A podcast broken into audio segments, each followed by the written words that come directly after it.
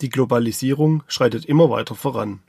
Gerade durch das Internet ist es heute sehr leicht, weltweit seine Produkte anzubieten und zu verkaufen. Als Käufer merkt man dabei nicht unbedingt, wo man das Produkt nun genau gekauft hat. Und bei der Lieferung des Produktes bekommt man dann häufig eine Produktinformation, die man gar nicht lesen oder auch nicht verstehen kann. Im schlimmsten Fall hat man dann ein Produkt, das man nicht verwenden kann. Und genau darum geht es heute. Wir schauen uns das Prinzip der Verständlichkeit der IEC IEEE 82079-1 heute an.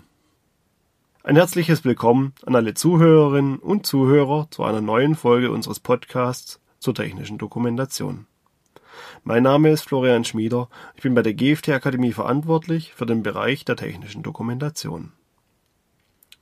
Wenn Ihnen diese Folge gefällt und Sie sich für Themen rund um die technische Dokumentation interessieren, dann lassen Sie uns doch ein Abo da. Dann halten wir Sie auf dem Laufenden und Sie verpassen keine Folge mehr.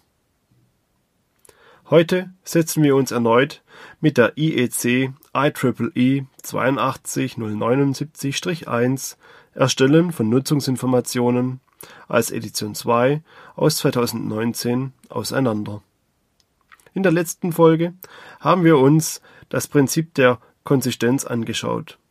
Heute schauen wir uns das Prinzip Verständlichkeit an. In diesem Zuge möchte ich auch auf unsere Online-Seminare hinweisen. Wir haben neue Themen in unsere Seminare mit aufgenommen. Diese finden Sie unten im Link in den Show Notes. Eine wichtige Anmerkung. Die neue 8279 ist immer noch nicht in Deutsch erschienen. Wir arbeiten daher weiter mit der englischen Norm sowie einem Praxisleitfaden zur Norm. Der Leitfaden wird von unserem Branchenverband herausgegeben und wurde von Leuten verfasst, die auch bei der Entstehung der Norm beteiligt werden. Informationen zum Leitfaden verlinke ich ebenfalls in den Show Notes.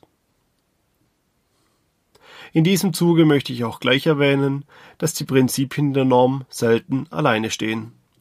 Häufig sind sie mit den anderen Prinzipien der Norm verbunden und erzeugen so eine gewisse Schnittmenge.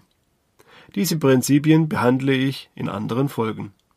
Die Links dazu finden Sie ebenfalls in den Show Notes. Durch das Internet als Verkaufsplattform und die damit verbundenen Portale wie Amazon, eBay oder andere Anbieter kann man heute viele Produkte ganz einfach kaufen. Egal um welche Uhrzeit und ob man nun auf der Couch, im Garten oder im Bett liegt. Insbesondere als Endverbraucher ist man nun nicht mehr auf den lokalen Fachmarkt vor Ort angewiesen, sondern hat die sogenannte Qual der Wahl. Aber nicht nur der Verbraucher hat davon seinen Nutzen, sondern auch die Hersteller. Es war noch nie einfacher, seine Produkte weltweit zu verkaufen. Man braucht ja schließlich nur eine Website und es kann losgehen. Leider nein. Denn was viele gerne vergessen oder vergessen wollen, sind die bürokratischen Hürden der einzelnen Staaten. Denn viele Staaten stellen an die Teilnehmer auf dem Markt Anforderungen.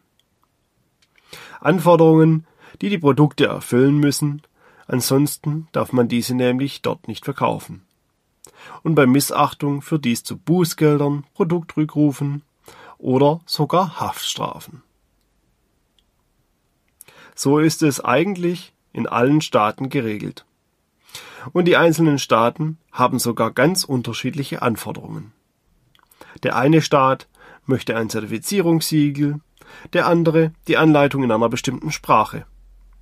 Aber natürlich gibt es auch Übereinkünfte und Zusammenschlüsse zum Beispiel die CE-Kennzeichnung in der EU. Und die Gründe sind dafür auch sehr einfach. Häufig möchte der Staat damit seine Bevölkerung von schlechten oder vielleicht sogar vor gefährlichen Produkten schützen.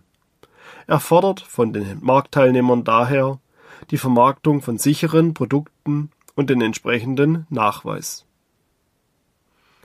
Gleichzeitig soll der Markt natürlich auch in gewisser Weise fair sein. Alle Hersteller unterliegen denselben Bedingungen und Anforderungen, die sie alle erfüllen müssen. Egal ob sie innerhalb oder außerhalb des Staates ihren Sitz haben. So soll zum Beispiel der heimische, lokale Hersteller davor geschützt werden, von Anbietern von außerhalb preislich unterboten werden zu können. Und dieser kann dies häufig nur, weil er billigere oder unsichere Produkte produziert. Den Preis also mit einem eventuell gefährlicheren Produkt erreicht. Aber ich möchte hier niemandem etwas unterstellen oder Vorurteile schüren. Wer wie ich auch Erfahrungen in BWL hat, der weiß, dass sich ein Preis aus vielen unterschiedlichen Faktoren und Kosten zusammensetzt. Meist hat der Preis auf dem Preisschild also auch eine gewisse Berechtigung. Und daher kommen wir nun zu unserem eigentlichen Thema zurück, der technischen Dokumentation. Denn auch diese muss von jemandem erstellt werden. Und diese Person kostet natürlich Geld, und zwar auf verschiedene Weisen.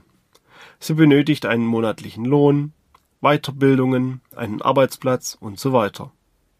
Auch dieser Faktor wandert hoffentlich in die Preiskalkulation.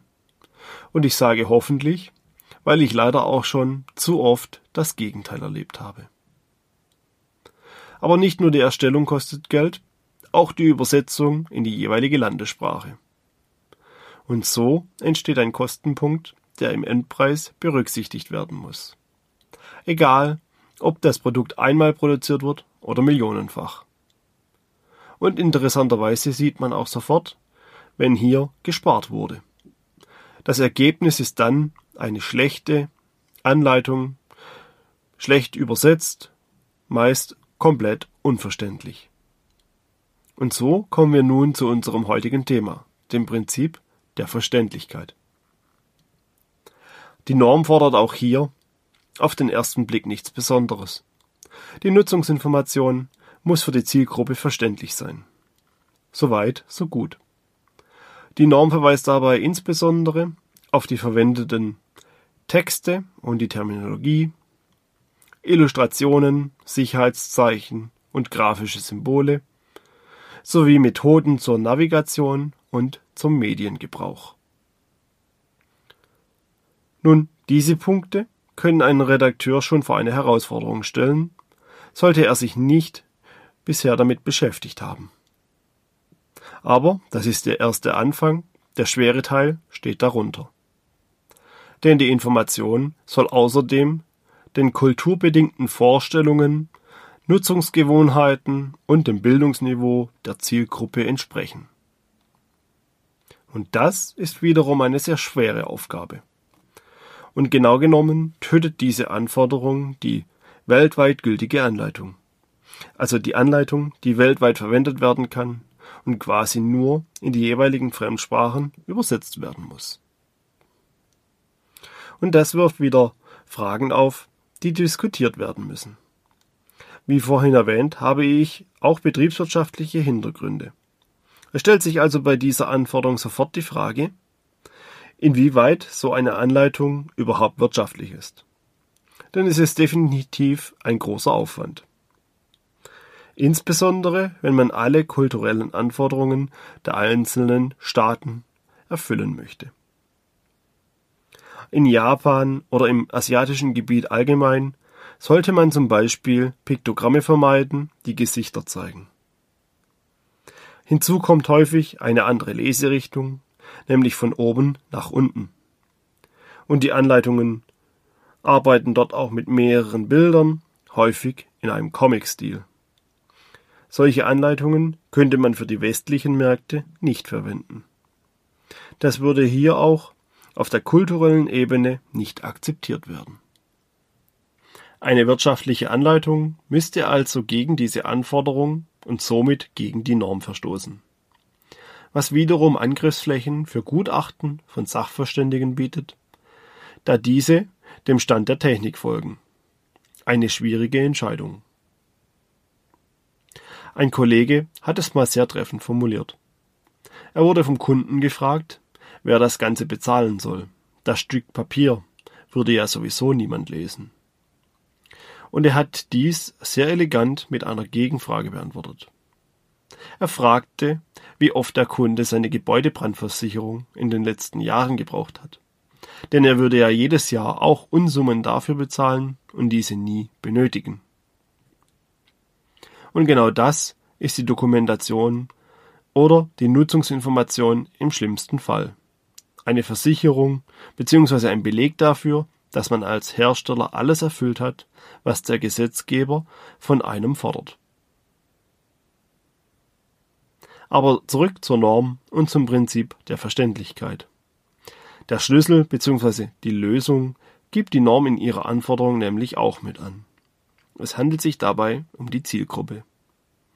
Denn nur, wenn diese bekannt ist, können alle Informationen zur Verfügung gestellt werden. Und das dann auch in verständlicher Weise. Die ersten beiden Spiegelstriche sind dann schnell erledigt.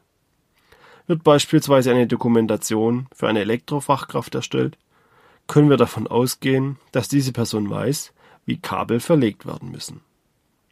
Diese Information müssen wir nicht in textlicher Form wiedergeben. Auch können wir mit Fachbegriffen arbeiten, denn die Person weiß auch, was zum Beispiel ein FI-Schalter ist. Weiter wird sie die Farben der verschiedenen Kabel und Leiter kennen und sicherlich auch das Piktogramm für gefährliche Spannung. Und ein Schaltbild kann die Person ohne weiteres auch lesen. Wäre dasselbe Produkt nun aber im Baumarkt und somit für jeden verfügbar, können wir schon jetzt mit Fehlern auf Seiten der Nutzer rechnen. Denn fehlende und somit unverständliche Informationen führen zu Verwirrung, Frust, Versuchen und im schlimmsten Fall zu Verletzungen. Und das nur, weil die Anleitung für die Zielgruppe nicht verständlich war. Der letzte Aufzählungsstrich hat hingegen nicht mehr sehr viel mit der klassischen Papieranleitung zu tun. Denn dort hat man wenig Möglichkeiten der Navigation im Dokument und die Verwendungsart einer gedruckten Anleitung ist normalerweise ebenfalls bekannt. Hier greift die Norm etwas in die Zukunft, denn die digitalen Anleitungen stehen bekanntlich bereits in den Startlöchern. Zumindest, wenn man sich den Entwurf der Maschinenrichtlinie anschaut. Und in digitalen Medien ist die Navigation und die Verwendung anders zu bewerten als bei der Papieranleitung. Hier sollte sich der Redakteur also auch mit diesen Punkten auseinandersetzen. Wie sucht die Zielgruppe die Informationen? Wie kann ich ihr diese schnell zur Verfügung stellen? Und wie werden diese überhaupt abgerufen? Hat zum Beispiel der Zimmermann ein Smartphone in der Tasche, mit dem er über einen QR-Code auf unsere Anleitung kommt? Nun, nicht unbedingt. Denn er verarbeitet Material auf der Baustelle und kann entsprechend dreckig werden. Und Smartphones reagieren häufig sehr ungehalten auf Verunreinigungen. Oder er hat Nägel und Werkzeug in den Taschen. Eine Beschädigung des Smartphones muss in Betracht gezogen werden. In diesem Fall könnte der Zimmermann wohl kein Smartphone bei sich haben. Der QR-Code zur Anleitung des Werkzeugs wäre unbrauchbar und die damit verbundene Anleitung nicht vorhanden. Vor allem schlecht, wenn das Werkzeug gefährlich ist und oder ohne die Informationen nicht verwendet werden kann. Wie Sie sehen, ist die Verständlichkeit einer Information nicht nur auf die Sprache begrenzt. Es spielen viele weitere Faktoren eine Rolle und können auch weitreichende Folgen haben. Einzig die Erfüllung der kulturellen Anforderungen ist aus meiner Sicht ein Streitpunkt. Allgemeine Punkte wie Verständlichkeit von Piktogrammen müssen in allen Staaten erfüllt werden und sind häufig auch haftungsrelevant. Ich glaube nämlich niemand würde auch nur auf die Idee kommen, Produkte in die USA zu senden, ohne eine passende Anleitung für diesen Markt zu haben. Aber sind beispielsweise Leserichtungen oder Bilder im Comic-Stil wirklich so relevant? oder führen sie nur zu einer höheren Produktakzeptanz bei der Zielgruppe? Etwas, was bei jedem Produkt im Detail geklärt werden muss. Denn am Ende des Tages ist auch die Wirtschaftlichkeit ein kritisches Thema für den Hersteller. Ist der Aufwand für Dokumentation zu hoch, können schnell Märkte unattraktiv werden oder auf lange Sicht den Bankrott des Unternehmens verursachen. Viele Punkte dieses Prinzips können zum Glück recht einfach erfüllt werden. Wenn man die Dokumentation entsprechend der aktuellen Norm aufbaut und strukturiert. Aber das gilt so bei allen Prinzipien der IEC IEEE 82079-1 und sollte daher auch immer das Ziel der Dokumentation sein. Nur so entstehen gute Anleitungen für gute Produkte. Und das ist interessanterweise auch eine der häufigsten Rückmeldungen unserer Kunden. Plötzlich ist die Anleitung lesbar, strukturiert und macht sogar Spaß beim Lesen. Und nun sind wir wieder am Ende unserer heutigen Folge. Ich hoffe, ich konnte Ihnen das Prinzip der Verständlichkeit, dessen Bedeutung und die neue IEC IEEE 8279-1 im Allgemeinen etwas näher bringen. Vielleicht konnte ich auch ein paar Denkanstöße für zukünftige Entwicklungen geben. Falls Ihnen die Folge gefallen hat, lassen Sie uns doch ein Abo da. Ich bedanke mich fürs Zuhören. Bis zum nächsten Mal und bleiben Sie gesund.